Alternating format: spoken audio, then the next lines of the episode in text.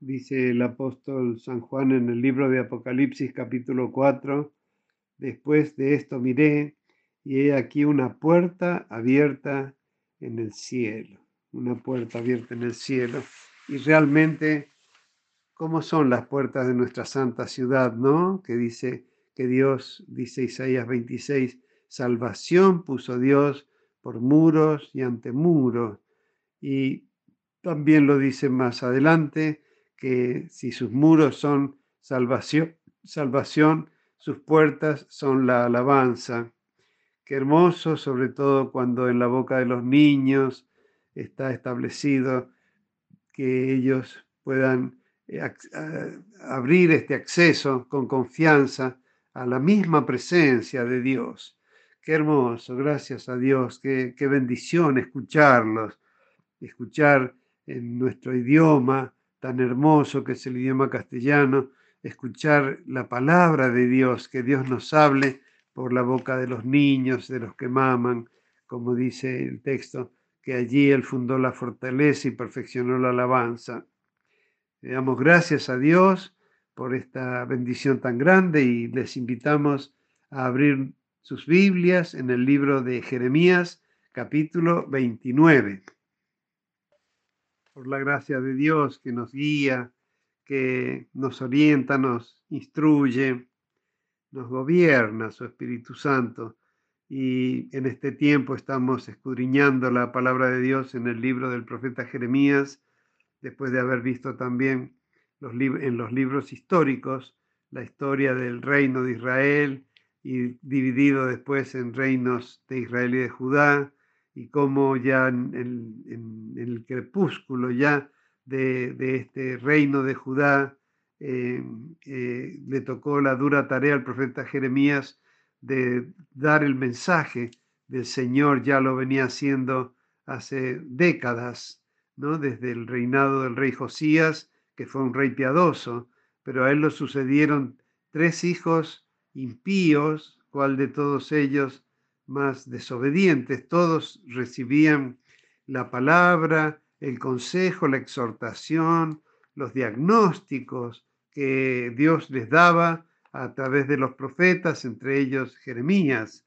y porque Dios les recomendaba que no se, ya en la época de, del último rey que es Sedequías, ya el imperio de Nabucodonosor eh, estaba dominando toda la tierra y, había llegado a las murallas de la ciudad de Jerusalén.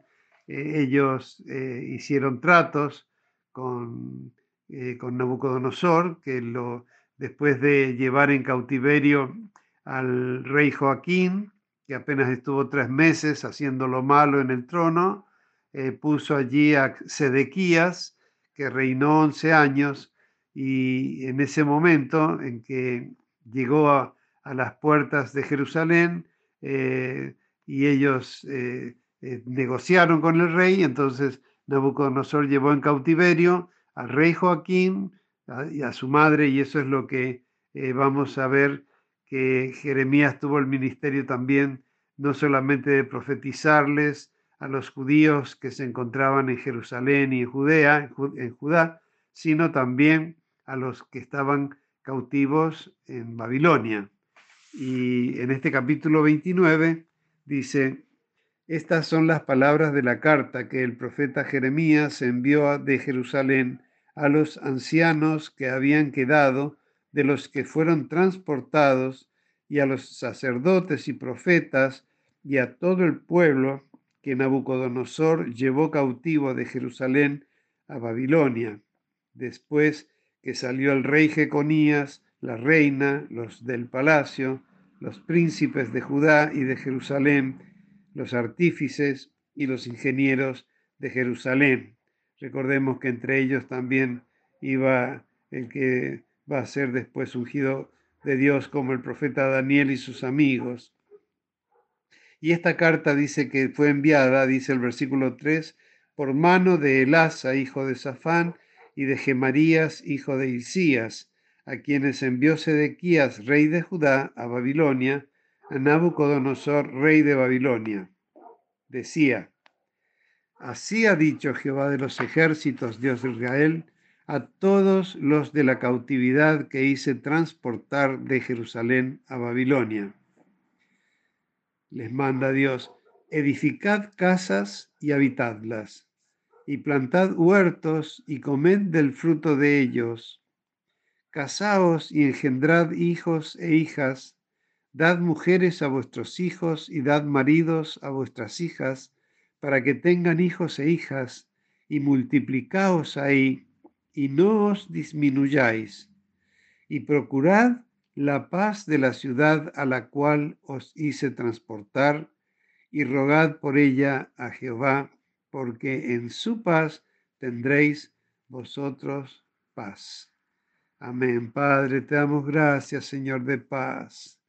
Oh Padre Santísimo, haciendo memoria de estos exiliados, Señor, que para preservación de su vida y de su integridad, eh, tú les mandaste que se entregaran al cautiverio del rey de Babilonia. Padre, te damos gracias, Señor, porque así también en este momento, Señor, de, en que realmente eh, los, las huestes de maldad están a las puertas eh, y, Señor, aun cuando son enemigos vencidos, pero están como león rugiente, rodeando y buscando a quien devorar. Señor, te pedimos que nos ilumines, que nos guíes con estos mensajes maravillosos y que podamos apreciar, Señor, que tú nos adviertes y nos eh, preparas, Señor, con antelación, nos haces conocer, Señor, y entrar en tu secreto para conocer tus propósitos y tu voluntad y enseñarnos, eh, cualquiera sea el tiempo en que nos toque vivir, a vivir en paz. Padre, porque tú guardarás en completa paz a todos a quienes nuestro pensamiento en ti persevera, porque en ti confiamos, Padre, como lo dice el texto del libro de Isaías. Nos, encomendamos al poder del Evangelio, a la guía y el poder y unción de tu Espíritu Santo. Abre nuestras mentes y corazones, nuestros oídos espirituales, danos entendimiento para recibir tu mensaje buena memoria para no olvidar ninguno de tus beneficios y guardar, Señor, en nuestros corazones esta palabra maravillosa porque el tiempo está cerca, Padre. Bendice a toda la iglesia, a todos los que leen y oyen las palabras de estas profecías, porque el tiempo está cerca, Padre.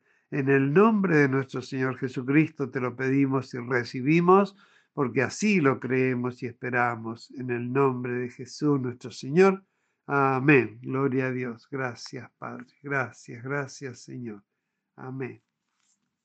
Es digno de destacar que, como decíamos, no solamente el ministerio de Jeremías fue para los que habitaban en Judá y Jerusalén, sino también para los cautivos, ¿no? que habían ido en cautiverio en, el primer, en, la primera eh, partida, ¿no? Eh, donde fueron el rey Jeconías y todos los acompañantes que eran lo más escogido de Judá. Y dice que después eh, Sedequías envió a Nabucodonosor y se ve que algún, algún contacto, algún mensaje de parte de él, pero además, este, por mano, dice el versículo 3, por mano de Elasa, hijo de Safán, y de Gemarías, hijo de Hilcías, a quienes envió Sedequías, rey de Judá, a Babilonia, a Nabucodonosor, rey de Babilonia, fue que fue enviada esta carta de Jeremías, ¿no? Y acá volvemos a encontrar a un descendiente de Safán, que es Elasa, y a un hijo de eh, Hilcías, el sumo sacerdote, que se llama Gemarías. Hacíamos mención ayer que era notable como había familias y generaciones de fieles eh, colaborando con los reyes, eh, la mayoría impíos, eh, pero estos fieles de Dios estaban allí, padres, hijos, nietos, sirviendo al Señor, asistiendo, ¿no? a veces, como les habrá sido a estos siervos fieles, tener que asistir a reyes tan impíos, tan desobedientes, tan rebeldes a la palabra de Dios, ¿no? Y esta carta que llegó a los cautivos, porque en, esta época, eh, como en la época de Jeremías, como en nuestra época, siempre ha estado en acción el, ha estado en acción el, eh, ¿cómo es? la tarea eh, del anticristo. es, un, es algo que desde el principio, cuando Dios nos creó y nos privilegió como especie, como corona de su creación al hombre y a la mujer, eh, a vivir y disfrutar de tan maravillosa creación y nos dio eh, mandamientos y ordenanzas eh, para cuidar aquel lugar tan precioso y para multiplicarnos. Y en Chit la tierra hizo juzgarla y sin embargo allí tuvo que llegar el impío, el maligno, a pervertir el sabio consejo de Dios que nos había dado para vida eterna, haciéndonos dudar de la palabra de Dios, negando, ¿no? Como diciendo, no, eh, así que Dios les ha dicho que, eh, o sea, que, no pueden comer de ese árbol. Dice, Eva le dice, si comemos de ese árbol moriremos. Y el diablo dice, no moriréis, no, no es tan así, no es para tanto. Eh, siempre que el enemigo eh, influye en el corazón de los que oímos la palabra de Dios, trata de influirnos de manera que no sigamos con integridad eh, y en verdad la palabra de Dios, el consejo de Dios. Siempre trata de, de alguna manera, sembrar alguna duda o condicionar o quitar algo de las promesas o de los consejos divinos, como en esta oportunidad, eh, en la época de Jeremías, había muchos falsos profetas, ¿no? Y como decíamos desde el Edén, que está en acción esta actividad contra la palabra de Dios, eh, el espíritu del anticristo, ¿no? Que trata siempre de ir en contra de la enseñanza y del verbo divino, y en esta oportunidad, eh, así como Jeremías eh, advertía lo que ya estaba escrito en, la ley, en el Pentateuco, o sea, en la ley de Moisés, que cuáles eran las bendiciones que atraían la obediencia y al consejo divino y las consecuencias a que nos se exponía el pueblo si desoía y desobedecía los santos y sabios consejos. Así que los profetas en realidad exhortan al pueblo a volverse a la obediencia a la palabra de Dios. ¿Y qué iban a hacer los falsos profetas? Y decir todo lo contrario. Así como Jeremías había profetizado 70 años de cautiverio y desolación para la tierra de Judá, los falsos profetas, y había profetizado también la salida de los cautivos y les escribía de parte de Dios, también los falsos profetas eh, decían, negaban que iban a estar 70 años allí, les decían que dentro de dos años iban a volver y que iba a volver Jeconías y que está todo bien, que no es para tanto, que no, que no lo tomen tan al pie de la letra. Y bueno, eh, el consejo que Dios le había dado a los que habían ido en cautiverio es que cuando lleguen a aquel lugar eh, donde van a habitar por siete décadas, que eh, dice el versículo 5, eh, edificad casas y habitadlas, y plantad huertos y comed del fruto de ellos, casaos y engendrad hijos e hijas, dad mujeres a vuestros hijos y dad maridos a vuestras hijas, para que tengan hijos e hijas, y multiplicaos ahí y no os disminuyáis. O sea, les había mandado que, así como los había llevado para preservación de vida y obviamente de la fe, porque en este cautiverio eh, quedó erradicada para siempre la idolatría del corazón de los judíos y armaron ya, compaginaron el Antiguo Testamento por mano de Estras y de los escribas allí en el cautiverio. Entonces, cuando van a volver de allí realmente depurados, ¿no? Eh, limpiados, eh, eh, disciplinados por este, este castigo del amor del Padre, ¿no? Porque el Padre al que ama castiga y azota al que toma por hijo.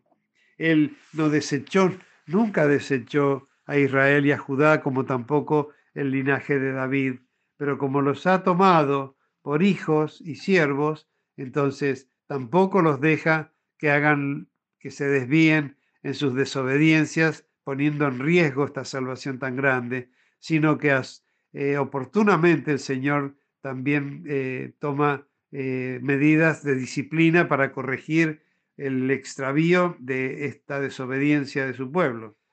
Y esto mandó el Señor, pues iban a estar allí 70 años. Entonces, como Dios los iba a cuidar y a preservar la vida, pero además los iba, a los iba a seguir bendiciendo y prosperando en todo. Tan es así que allí se llegaron y llegaron como cautivos, pero enseguida eh, la bendición de Dios empezó a prosperarlos y empezaron a, a, edificar, a construir, a tener propiedades y a prosperar y a tener familia, ¿no? Y eh, esto fue lo que Dios mandó por, por boca de Jeremías y por medio de su carta, mientras que los falsos profetas les decían que como que desalentaban este mandamiento, como haciéndoles que se queden quietos para que no hagan nada, cosa pensando que dentro de dos años volvían, ¿no? Y lo hermoso del mensaje de Dios, ¿no? En el versículo 7 dice, procurad la paz de la ciudad a la cual os hice transportar, y rogad por ella a Jehová, porque en su paz tendréis vosotros paz. Qué bendición tan grande para el pueblo de Dios. Realmente que eh, estemos donde estemos, podemos ser de bendición. Ya habíamos visto en la clase de ayer del Instituto Bíblico cómo el, este, atraer la ira de Dios por las desobediencias de su pueblo, también atraía eh, esa ira sobre las naciones eh, que están alrededor, ¿no? Es decir, o si lo adaptamos o lo traducimos, eh, o lo aplicamos a nuestra vida, si nosotros eh, seguimos el consejo divino con fe y amor a la palabra y consagración, Dios nos bendice, nos prospera y nos guarda en completa paz a los que cuyo pensamiento en ti persevera, dice la palabra, porque confiamos en Dios. Él nos guardará en completa paz. Y esta paz no solamente viene a nuestras vidas, sino que esta paz vendrá al lugar donde nosotros estemos, como dice acá, ¿no? Eh, eh, en su paz tendréis vosotros paz, ¿no? Procurad la paz de la ciudad a la cual, en la cual estáis, ¿no? Rogad por ella a Jehová, porque en la paz de los que nos rodean tendremos nosotros también paz, ¿no? Y dice el versículo 8, porque así ha dicho Jehová de los ejércitos, Dios de Israel, no os engañen vuestros profetas que están entre vosotros, ni vuestros adivinos, ni atendáis a los sueños que soñáis, porque falsamente os profetizan ellos en mi nombre. No los envié, ha dicho Jehová.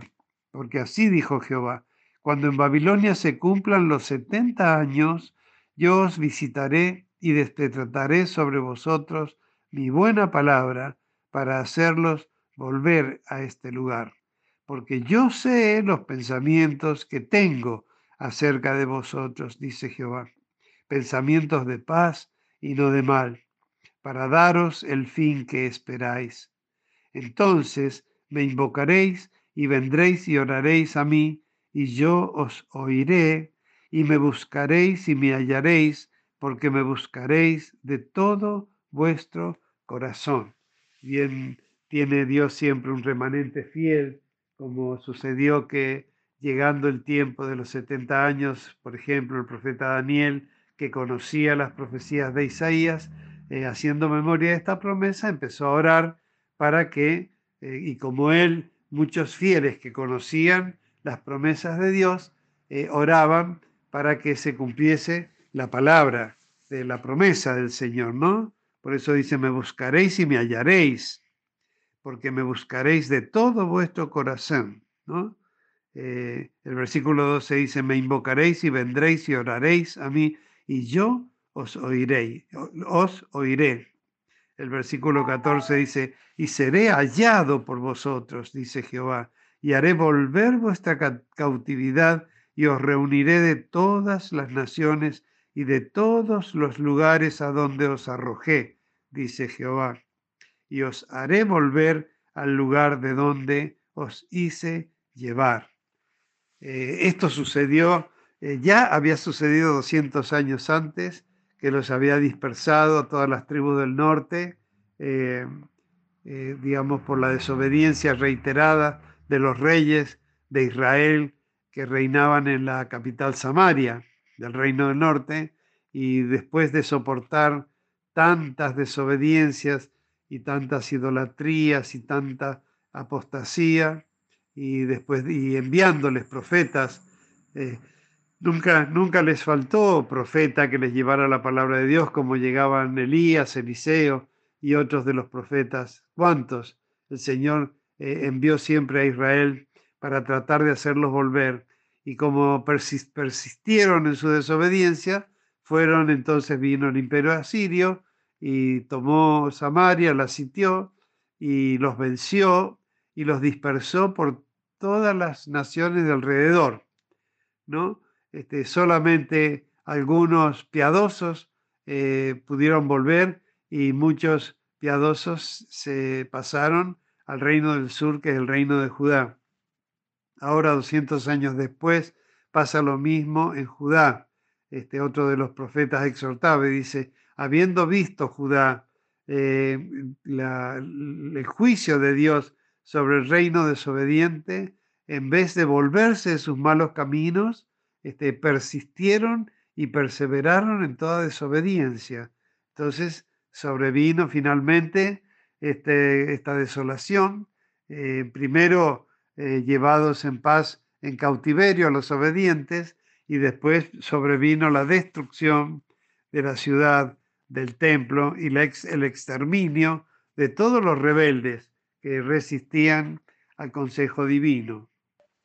Repito el versículo 14, promesa maravillosa, dice, y seré hallado por vosotros, dice Jehová, y haré volver vuestra cautividad y os reuniré de todas las naciones y de todos los lugares a donde os arrojé, dice Jehová, y os haré volver al lugar de donde os hice llevar. Esto, digamos, tuvo cumplimiento entonces 70 años después del cautiverio, eh, que volvieron, eh, no todos, no volvieron todos, muchos quedaron eh, allí porque fueron prosperados y se radicaron en distintos lugares del mundo, ¿no? Desde, desde aquellos exilios, este, la, la, dispersión de los israelitas, de los judíos, hacía que muchos prosperaran y quedaran ¿no? en el lugar donde fueron llevados y prosperados, pero con un corazón eh, fiel a Dios y a sus mandamientos. Eh, cuando perseveraban en la fe, eran bendecidos, pero si se descuidaban, ya los empezaban a perseguir, a molestar. Eso pasó, lo está relatado en el libro de Esther, por ejemplo, como una campaña contra los judíos por envidia, porque ellos eran bendecidos y prosperados. También a Daniel y a sus compañeros, los otros consejeros de los reyes, los envidiaban y les hacían, eh, eh, les hacían, eh, trataban de ponerle tropiezos y, les este, organizaban persecuciones contra los fieles de Dios. ¿no? Ellos volvieron del cautiverio y estuvieron 400 años después soportando los imperios que sucedieron. Quizá uno que más los afligió fue el imperio eh, griego, porque después que cayó Babilonia y ascendió el imperio, el imperio medo-persa, con Darío y con Ciro y Artajerjes, entonces ellos eh, volvieron del cautiverio. Y después vino el, imperio griego eh, con el emperador Alejandro, que eso les trajo también eh, opresión. Cuando cae el imperio griego, por, ya viene el imperio romano y en esa época es que Jesús nace y, bueno, en, la época de Jesús y, aún en su muerte, en su resurrección y ascensión y en el nacimiento de la iglesia, hubo 40 años de eh, predicación del Evangelio allí en Jerusalén, en Judá, pero en el año 70 la rebeldía de los judíos provocó una, eh, una gran represión de parte del Imperio Romano y fueron eh, dispersados por todo el mundo, destruida Jerusalén, sus murallas y su templo otra vez destruidos y los judíos dispersados por todo el mundo, ¿no? Pero esa dispersión ha durado dos milenios. Sin embargo, en 1948 eh, se dieron las condiciones para que Israel, ya muchos israelitas, algunos quedaron, como los pobres de la tierra que van quedando, otros volvían, pero siempre fueron molestados por sus vecinos, hasta que en el año 1948, habiendo una colonia judía importante, eh, las Naciones Unidas reconocieron el derecho de un hogar nacional y los israelitas fundaron en 1948 el Estado de Israel. Y allí eh, se cumple también esta promesa maravillosa, ¿no? Que dice, lo vuelvo a leer, seré hallado por vosotros, dice Jehová, y haré volver vuestra cautividad y os reuniré de todas las naciones y de todos los lugares a donde os arrojé, dice Jehová, y os haré volver al lugar de donde os hice llevar. Amén.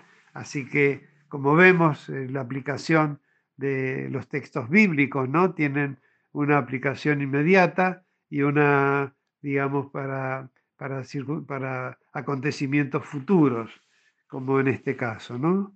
Seguimos con el versículo 15. Mas habéis dicho, Jehová nos ha levantado profetas en Babilonia. Aquí están los que quieren atender a los falsos, ¿no? Pero así ha dicho Jehová acerca del rey que está sentado sobre el trono de David y de todo el pueblo que mora en esta ciudad, de vuestros hermanos que no salieron con vosotros en cautiverio. Así ha dicho Jehová de los ejércitos. He aquí, envío yo contra ellos, ¿no? Contra Judá y Jerusalén, espada, hambre y pestilencia, y los pondré como los higos malos, que de tan malos no se pueden comer. Recuerden la profecía que estaba eh, eh, tres o cuatro capítulos más atrás, ¿no? Dice el versículo 18, los perseguiré con espada y con hambre y con pestilencia, y los daré por escarnio a todos los reinos de la tierra, por maldición y por espanto, y por burla y por afrenta para todas las naciones entre las cuales los he arrojado por cuanto no oyeron mis palabras, dice Jehová, que les envié por mis siervos los profetas, desde temprano y sin cesar, y no habéis escuchado, dice Jehová. Oíd pues palabra de Jehová vosotros, todos los transportados que envié de Jerusalén a Babilonia. Así ha dicho Jehová de los ejércitos, Dios de Israel, acerca de Acab, hijo de Colaías, y acerca de Sedequías, hijo de Maasías, que os profetizan falsamente en mi nombre.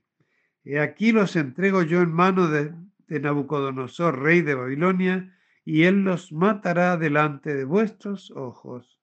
Y todos los transportados de Judá que estén en Babilonia harán de ellos una maldición, diciendo, Póngate Jehová como a Sedequías y como a Acab, a quienes asó el fuego el rey de Babilonia, porque hicieron maldad en Israel y cometieron adulterio con las mujeres de sus prójimos y falsamente hablaron en mi nombre palabra que no les mandé, lo cual yo sé y testifico, dice Jehová. Porque siempre los falsos profetas, además, no tienen un buen testimonio, siempre eh, son transgresores, que obviamente porque no buscaron el amor de la verdad, para ser salvos, sino que se desvían y quedan entregados a espíritu de mentira porque son desobedientes y transgresores. Dice el versículo 24, y a Semaías de Neelam, hablarás diciendo, así habló Jehová de los ejércitos, Dios de Israel, diciendo, tú enviaste cartas en tu nombre a todo el pueblo que está en Jerusalén, y al sacerdote Sofonías, hijo de Maasías, y a todos los sacerdotes, diciendo, Jehová te ha puesto por sacerdote en lugar del sacerdote Joiada, para que te encargues de la casa de Jehová, de todo hombre loco que profetice, poniéndolo en el calabozo y en el cepo. ¿Por qué, pues, no has reprendido ahora a Jeremías de Anatot, que os profetiza? Porque él nos envió a decir en Babilonia, largo será el cautiverio, edificad casas y habitadlas, plantad huertos y comed el fruto de ellos. Y el sacerdote Sofonías había leído esta carta a, a oídos del profeta Jeremías ya terminando la lectura de este capítulo, dice que el sacerdote Sofonías había leído esta carta del falso profeta a oídos del profeta Jeremías, donde este falso profeta exhortaba al, sacerdote para que eh, reprenda y reprima a Jeremías. Y vino palabra de Jehová a Jeremías diciendo, versículo 31, envía a decir a todos los cautivos Así ha dicho Jehová de Semaías de Nehelam, porque os profetizó Semaías y yo no lo envié y os hizo confiar en mentira. Por tanto, así ha dicho Jehová. He aquí que yo castigaré a Semaías de Nehelam y a su descendencia. No tendrá varón que more entre este pueblo, ni verá el bien que haré yo a mi pueblo, dice Jehová, porque contra Jehová ha hablado rebelión. Y se sigue repitiendo esto de que eh, cuando el profeta es de Dios, sus profecías se cumplen. Cuando los profetas son falsos, no solamente no se cumplirán las mentiras que dicen, sino que además serán gravemente eh, disciplinados y castigados por el amor y la buena y la voluntad de Dios, la buena voluntad de Dios y su justicia perfecta. Recordemos en Segunda de Crónicas, capítulo 36, a partir del versículo 15, dice, y Jehová el Dios de sus padres envió constantemente palabra a ellos por medio de sus mensajeros, porque él tenía misericordia de su pueblo y de su habitación. Mas ellos hacían escarnio de los mensajeros de Dios y menospreciaban sus palabras, burlándose de sus profetas, hasta que subió la ira de Jehová contra su pueblo y no hubo ya remedio. Por lo cual trajo contra ellos al rey de los caldeos, que mató a espada a sus jóvenes en la casa de su santuario, sin perdonar joven ni doncella, anciano ni decrépito, todos los entregó en sus manos, porque eran todos los rebeldes que no se entregaron voluntariamente al cautiverio, sino que pensaban y escuchaban a los falsos profetas que les decían que no iba a tomar la ciudad y que no iba a ver eh, este, lo que profetizaba Jeremías. Versículo 18 dice, asimismo todos los utensilios de la casa de Dios, grandes y chicos, los tesoros de la casa de Jehová y los tesoros de la casa del rey y de sus príncipes, todo lo llevó a Babilonia, y quemaron la casa de Dios, y rompieron el muro de Jerusalén, y consumieron a fuego todos sus palacios, y destruyeron todos sus objetos deseables. Los que escaparon de la espada fueron llevados cautivos a Babilonia, y fueron siervos de él y de sus hijos hasta que vino el reino de los persas para que se cumpliese la palabra de Jehová por boca de Jeremías, hasta que la tierra hubo gozado de reposo, porque todo el tiempo de su asolamiento reposó hasta que los setenta años fueran, fueron cumplidos. Acá también hay una asociación.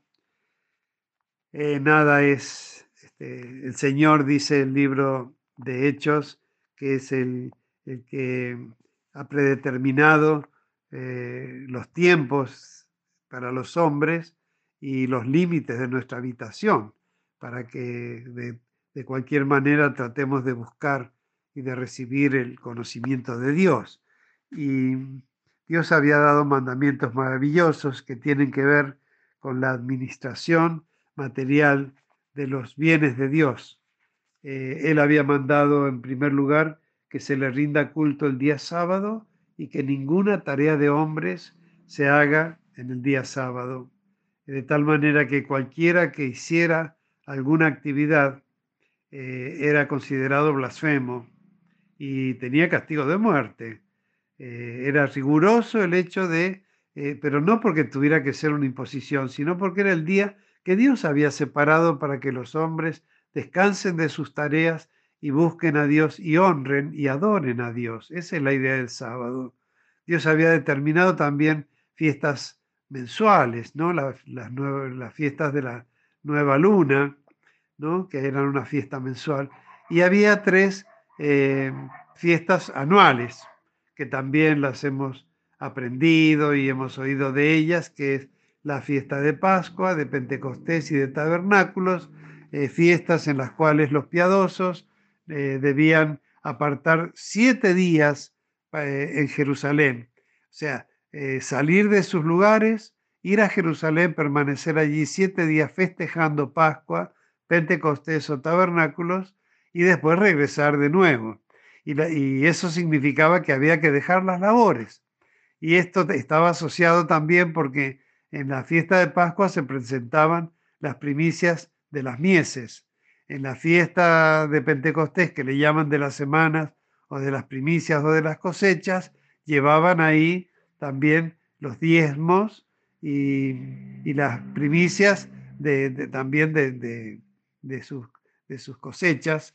Y finalmente en la fiesta de tabernáculos, que era ya el final de las cosechas, también llegaban con sus ofrendas sacrificios, holocaustos y primicias.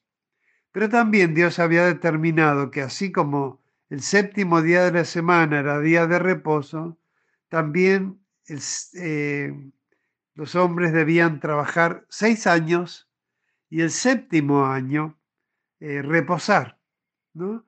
Eh, durante el séptimo año no tenían que hacer ningún trabajo de nada, especialmente de los trabajos eh, de la tierra, ¿no? Eh, tenían que sembrar y cosechar seis años, pero el sexto año Dios les daba a los obedientes tal abundancia que les alcanzaba para pasar el séptimo año sin, sin trabajar, sin hacer trabajar la tierra y dedicando todo el año al conocimiento de Dios. Al octavo año, eh, ellos empezaba otro ciclo de siete años ahí otra vez entonces volvían a trabajar en la tierra y en sus actividades, y a esto se le llamaba el año de reposo. Bueno, esta, eh, esta obediencia de algunos piadosos, porque tampoco eh, todo dependía también de cómo se les enseñara. La enseñanza de la ley estaba a cargo de los levitas y sacerdotes, y, y si muchas consejos eh, que tienen que ver, por ejemplo, con los diez mandamientos, no mentir, no adulterar, no robar, no codiciar, no lo podían cumplir, cuanto menos el hecho de, estar un año eh, sin, hacer trabajar la tierra.